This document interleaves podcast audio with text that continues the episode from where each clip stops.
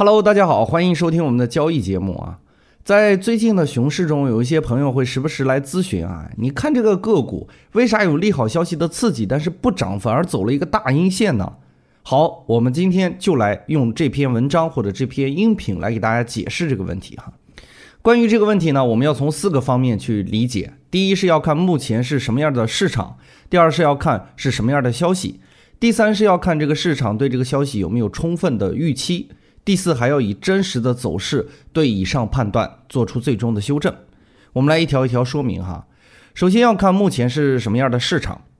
有一位长者曾经说过，一个人的命运当然是要靠自我奋斗，但是也要考虑到历史进程。股票也一样，同样的一个消息，在牛市和在熊市中是有截然不同的反应的。比如说，高管增持股票和员工持股计划，在牛市中基本上会触发几个涨停板。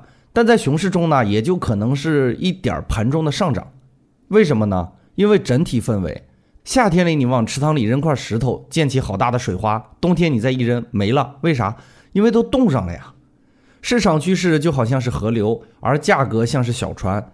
熊市中的利好消息，好比想要划桨逆流而上，除非你划的超级给力哈，比如我们夸张一点哈，说中国的国库送给某公司了啊。否则很难因为一点小消息而扭转小船的运动方向，而牛市中的好消息呢，那就是顺流而下，再加大油门，不要太痛快了哈。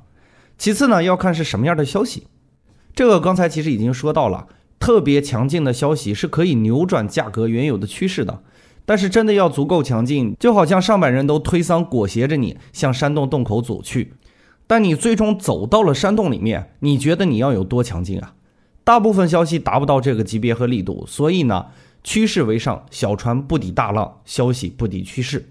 然后还要看市场对这个消息有没有充分的预期，这一点呢其实尤为重要哈，因为资本市场的走势其实并不是由当前的情况决定的，而是由基于当下的预期决定的。预期良好，哪怕现在并不盈利，都会有一个好的价格表现。之前呢，亚马逊数年连续亏损。但投资者将其股价推得一高再高，就是因为亚马逊的超高市场占有率以及美好的未来前景，给人们带来了强大的预期。市场对某个消息没有预期，那么这个消息就代表着意外之喜。这时呢，市场往往用大幅的波动来接应新的变化。突发的利好总会使价格或多或少向上移动，利空则反之。相反呢，如果市场对这个消息已经有了充分的预期，往往会产生炒预期卖事实的情况，表现为利好消息出台之前价格上涨，消息公布之后价格反而大幅下跌，利空则反之。比如黄金在二零一六年十二月份一直受到美元加息的预期影响，一路走低，在美联储加息决议公布之后，反而不跌反涨，开始了很长一段时间的反弹。最后呢，也是最重要的。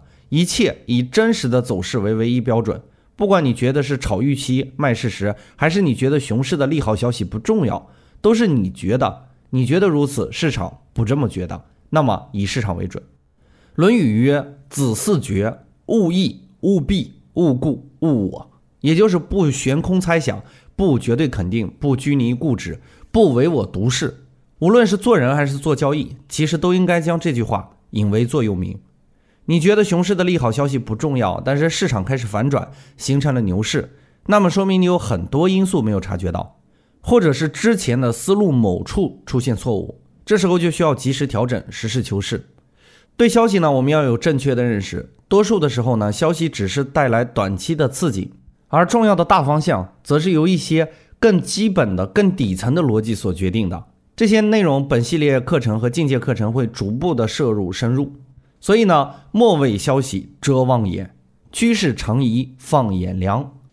好了，我们本节内容就为大家播讲到这里。然后我们提一个小话题啊，不知道你们有没有发现，牛市中往往出现的都是好消息，而熊市中出现的都是坏消息，为什么会这样呢？